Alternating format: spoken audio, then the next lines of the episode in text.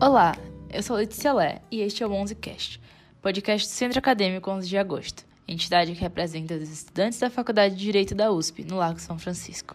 Nossa faculdade sempre esteve envolvida em importantes momentos da história do Brasil. O 11cast surge a fim de levar não apenas aos alunos da São Francisco, mas à população em geral, entretenimento e debates acerca de importantes temas da atualidade, contribuindo para a democratização do acesso ao conhecimento. Oi, eu sou a Gislaine e hoje nós vamos falar sobre o funk. Vamos tratar sobre tudo o que envolve esse assunto, sua criminalização e os preconceitos envolvidos. E para nos ajudar nesse episódio, nós trouxemos dois especialistas, a Renata Prado e o Danilo Sinrotti. Renata Prado é estudante de pedagogia da Universidade Federal de São Paulo, pesquisadora na área de educação, partindo da temática da Lei 10.639 de 2010, lei que estabelece as diretrizes e bases da educação nacional para incluir no currículo oficial da rede de ensino a obrigatoriedade da temática, abre aspas, História e Cultura Afro-Brasileira, fecha aspas, Idealizadora e articuladora nacional da Frente Nacional de Mulheres do Funk, dançarina coreógrafa e professora de funk. Idealizadora do projeto Academia do Funk, homenageada pelo 15º Prêmio Zumbi dos Palmares da Assembleia Legislativa de São Paulo e pela primeira sessão solene de homenagem ao dia 25 de julho, Dia Internacional da Mulher Negra Latino-Caribenha, pela Câmara Municipal de São Paulo por conta de seu trabalho de base na militância. Danilo Sinhot é mestre e doutor em criminologia pela Faculdade de Direito da USP,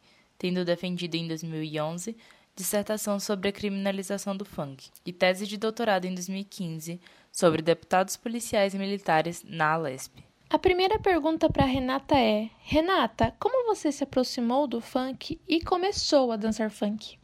Bom, é, é, eu comecei a dançar funk é, quando eu comecei a frequentar baile funk. É, eu sou nascida e criada no Itaim Paulista, zona leste de São Paulo.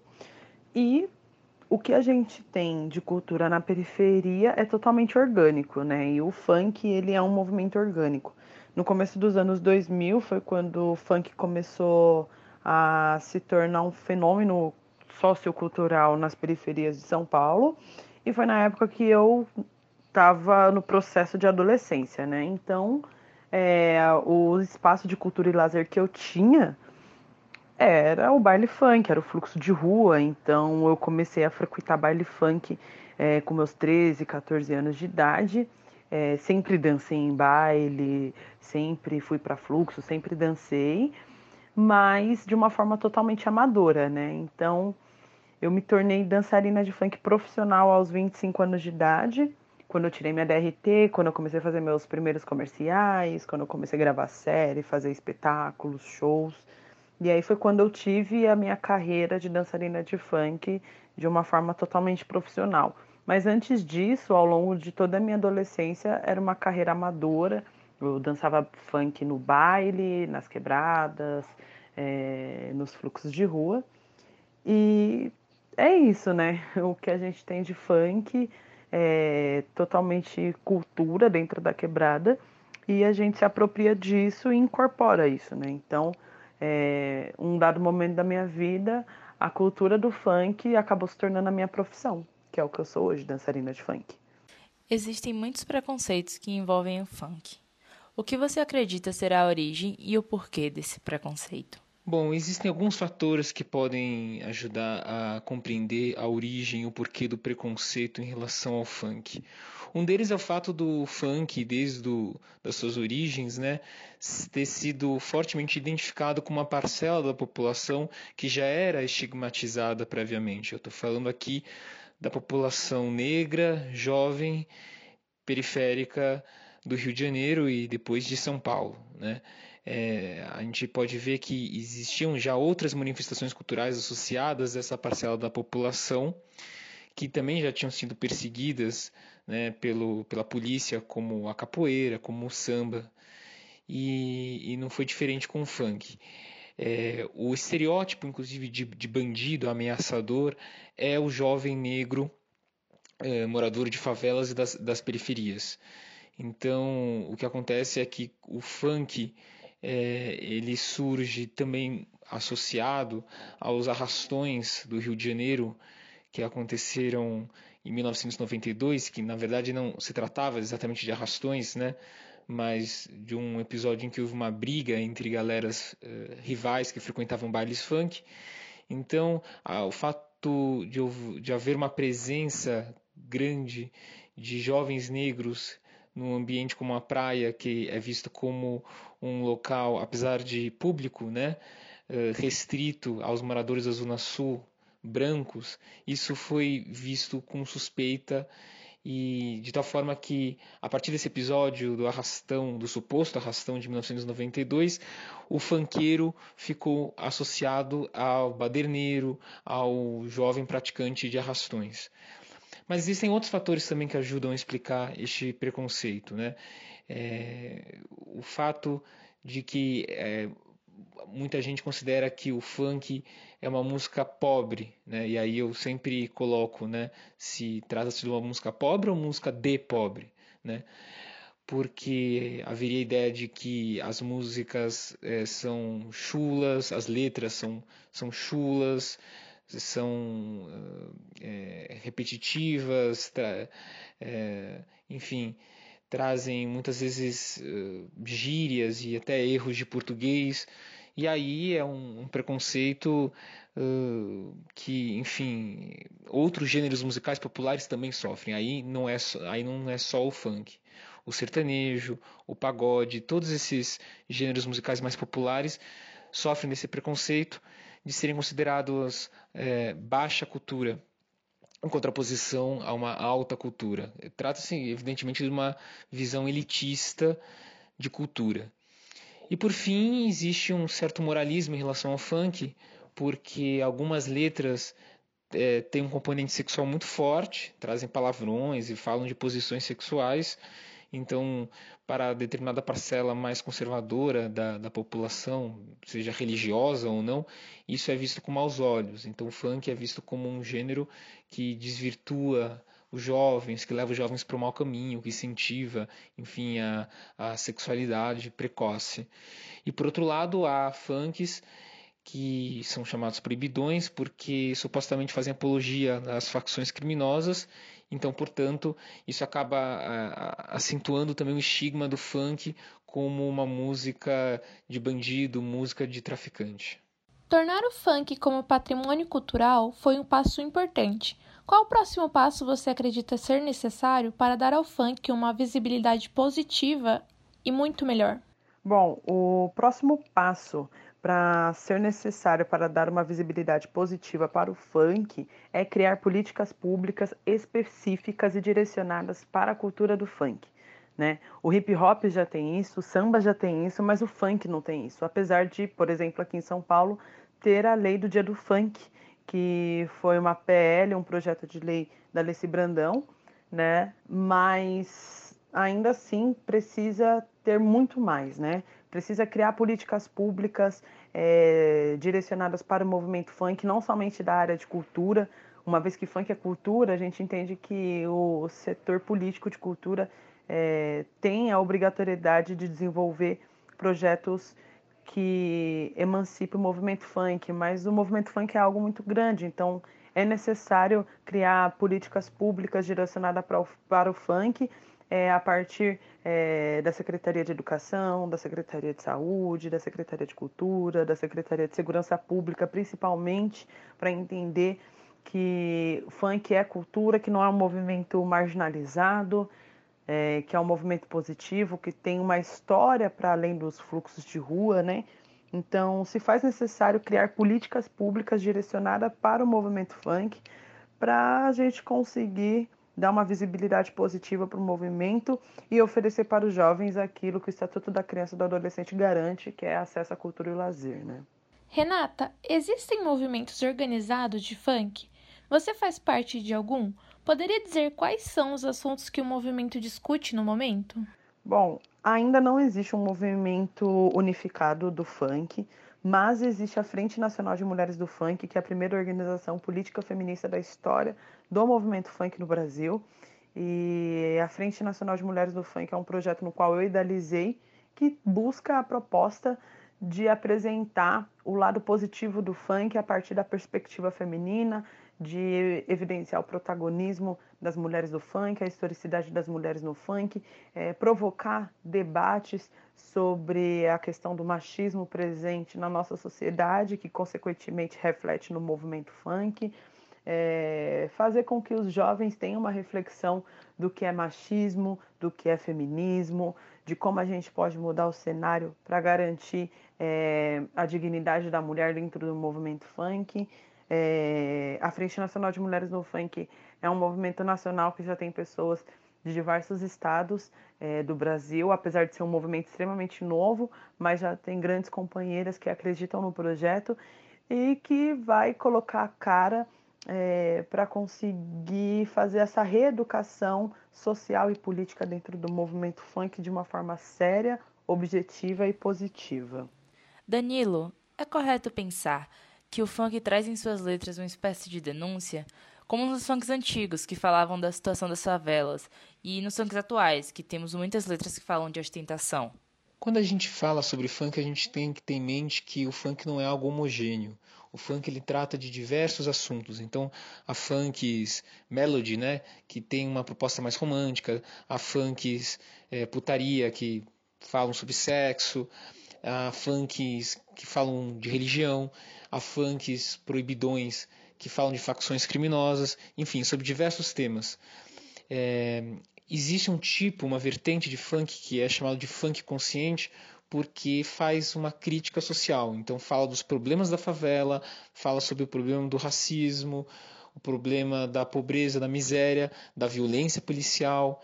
E só que esse funk muitas vezes ele acaba sendo confundido né, com um funk que faz apologia é, às facções criminosas e, ao tráfico. Então, muitos funkeiros que são acusados de fazer apologia à criminalidade, eles usam essa tese de defesa. Na verdade, eles não estão fazendo apologia ao crime nem às facções, eles estão descrevendo uma realidade que é uma realidade incômoda e que a sociedade não gosta que seja retratada. É a realidade do tráfico, a realidade da violência, a realidade da, da violência policial. É, então, existem algumas zonas cinzentas, né? É complicado a gente dizer se de fato eles estão fazendo um protesto ou não. Depende muito do que você considera como protesto. Então, durante muito tempo, os franqueiros foram acusados de serem alienados. Por quê? Porque eles não correspondiam a um, um, modelo de militância que ficou cristalizado, principalmente a partir do jovem da década de 60, que teria uma postura revolucionária, né, bastante politizada.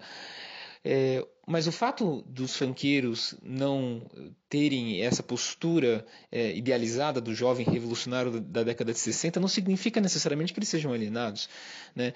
Eles podem fazer política de uma outra forma. Então, mesmo quando eles não trazem uma mensagem explicitamente política, há quem diga que, na medida em que eles, uh, nas letras, falam sobre violência, eles estão denunciando uma situação. Né?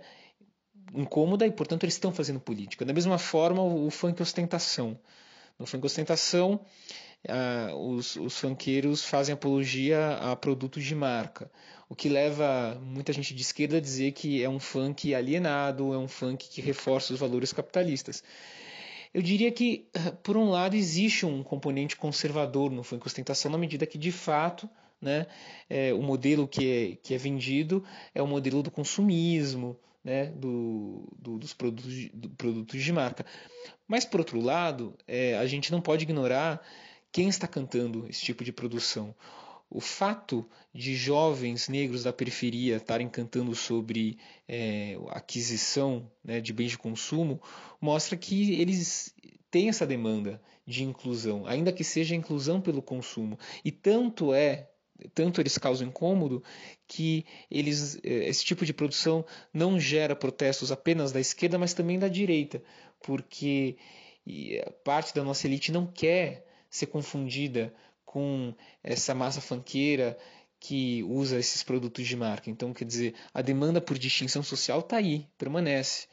É, então, não, não é visto com bons olhos um jovem negro da periferia exibir é, um carro de luxo, uma roupa de marca. Isso é visto muitas vezes como uma provocação e como uma tentativa de apagar essas distinções sociais que fazem parte da realidade brasileira. Atualmente, o funk vem sendo criminalizado de diversas formas. Um grande e recente exemplo é o massacre de Paraisópolis, que ocorreu durante o baile da 17 aqui em São Paulo. Outro, o encarceramento do DJ Renan da Penha. De onde você acha que surge essa onda repressora? Tanto as mortes ocorridas no baile da 17 em Paraisópolis quanto a prisão do DJ Renan da Penha no Rio de Janeiro não são novidades na história de criminalização do funk. Se a gente for ver, desde a década de 90, é, a polícia já tinha essa prática de chegar nos bailes, no caso no Rio de Janeiro, porque em São Paulo o funk ainda não era muito forte, e com bastante repressão. Por quê? porque as queixas que legitimavam a repressão policial eram exatamente as mesmas, que os bailes ocorriam sem isolamento acústico, que eles deixavam muito lixo nas ruas, que eles causavam diversos transtornos no, no trânsito, então os bailes fechavam as ruas, os vizinhos tinham dificuldade de transitar e, e isso acabava legitimando a, a repressão policial. O que se questiona é se não existe um modo mais civilizado, inteligente democrático de lidar com essa demanda eh, pelo espaço público que acaba se refletindo nesses bailes que a, eh, acontecem no meio da rua, aqui em São Paulo, que são conhecidos como os fluxos. Né? Então, é, houve, por exemplo, uma preocupação em disciplinar o Carnaval de Rua de São Paulo. É claro que isso não acabou com os conflitos. Ainda hoje a gente vê em algumas em algum, alguns episódios a polícia chegando com bombas de gás lacrimogênio e balas de borracha para dispersar os blocos. Mas esses episódios de violência até porque o carnaval de rua se concentra numa época bastante específica do ano, é, eles costumam ser mais raros né, do que ah, os episódios de repressão policial aos, aos bailes funks. Então é necessário a gente pensar um, uma maneira de conciliar o direito ao lazer que esses jovens têm e está garantido na Constituição com direito ao sossego que os moradores têm, enfim, poder dormir sossegados e, enfim, e, e transitar pelas, pelas ruas sem maiores problemas. E em relação à prisão do Renan da Penha, também não é uma novidade. Desde a década de 90, MCs foram acusados de estarem associados ao tráfico de drogas, de fazerem apologia ao tráfico de drogas por meio das letras e de serem financiados por traficantes, porque esses MCs cantavam em bailes de comunidade, que eram bailes que ocorriam nas favelas, e eram acusados, portanto, de estarem sendo financiados por traficantes a serviço, então, do tráfico. Agora, o que isso demonstrava na década de 90 é que, desde aquela época, já havia né, uma omissão por parte do Estado. Então, se, o, se o tráfico ocupa determinado espaço que caberia ao Estado ocupar, né, você não pode responsabilizar aquela população, ou até os próprios MCs, que tem que ganhar vida e estão lá, enfim, fazendo, enfim, exercendo o seu direito de livre manifestação, seu direito ao lazer. Não, não é possível dizer que agora o funk está vivendo uma onda mais repressora né, e relacionar isso, inclusive, com o momento político que nós estamos vivendo, porque o funk ele experimenta diversas ondas de criminalização né, que aparecem em determinados momentos específicos. Então, se em 1992 a primeira onda de criminalização vem com um, os supostos arrastões nas praias do Rio de Janeiro, e a gente vivia uma época, 1992, de crise política, de crise né, de legitimidade nos partidos políticos. Então, era a época do, do, do impeachment do Collor, era a época também da, do, da chacina do Carandiru.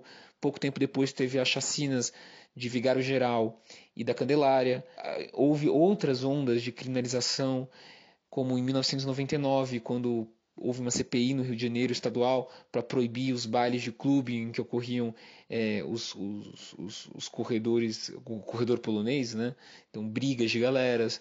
Em 2001 houve o episódio do Tim Lopes, que ficou muito associado ao funk, porque ele teria sido supostamente morto na, na saída de um baile funk, investigando né, o consumo de drogas por menores. E por fim, em 2008, com o, o, a implantação das UPPs no Rio de Janeiro, há uma nova onda de criminalização do funk, na medida em que os comandantes das UPPs proibiam os bailes, porque os bailes eram vistos como espaços ainda de, do tráfico, do tráfico de drogas. Então, não é possível dizer que é, a prisão do Renan da Penha e as mortes ocorridas em Paraisópolis são uma exceção, elas fazem parte de uma história de criminalização. Né? E, e, o que está por trás, tanto de um episódio quanto de outro, são elementos que já estavam presentes desde a década de 90 no Rio de Janeiro e que agora estão presentes na cidade de São Paulo. Renata, diante de todo o movimento repressor que vem ocorrendo no funk, como ser resistência nesse espaço? Bom, acredito que mostrando o lado positivo do funk, o funk já tem 30 anos, então tem uma história, né? E a gente precisa evidenciar essa história do movimento funk. Como que o movimento funk ele é grande, como ele consegue impactar pessoas no Brasil inteiro e para além do Brasil. A gente precisa mostrar a historicidade do funk, a gente precisa mostrar os projetos de lei que garante o funk enquanto patrimônio é, cultural é, de diversos estados do Brasil. A gente precisa mostrar o lado positivo do funk a partir é, da cultura do funk, mostrando a historicidade do movimento, trazendo o lado positivo do funk e a gente só vai conseguir fazendo isso se a gente dialogar, né? É, se a gente conseguir mostrar para o movimento é, que é contra o movimento funk que existe uma história, que existem pessoas, que isso faz parte do lifestyle da juventude, que o funk hoje é um fenômeno cultural nas periferias e que isso precisa ser aceito dentro da sociedade que principalmente não só ser aceito, mas ser respeitado. Então, ser resistência hoje dentro do movimento funk é buscar a reeducação é, da sociedade para entender o que é o movimento funk e compreender as especificidades dessa cultura e que é o principal, né? Garantir é, políticas públicas e garantir o acesso é, dos direitos do jovem, como consta no Estatuto da Criança e do Adolescente, que garante o direito de cultura e lazer para todos e todas. Então, mostrar o lado positivo do movimento funk é um grande caminho para a gente conseguir ser resistência dentro desses espaços. Agradecemos muito a Renata e Danilo pela sua participação e por elucidar muitas das nossas dúvidas sobre o funk, sua criminalização e muitos dos preconceitos envolvidos com esta temática. Esperamos que tenham gostado. Até o próximo OnzeCast.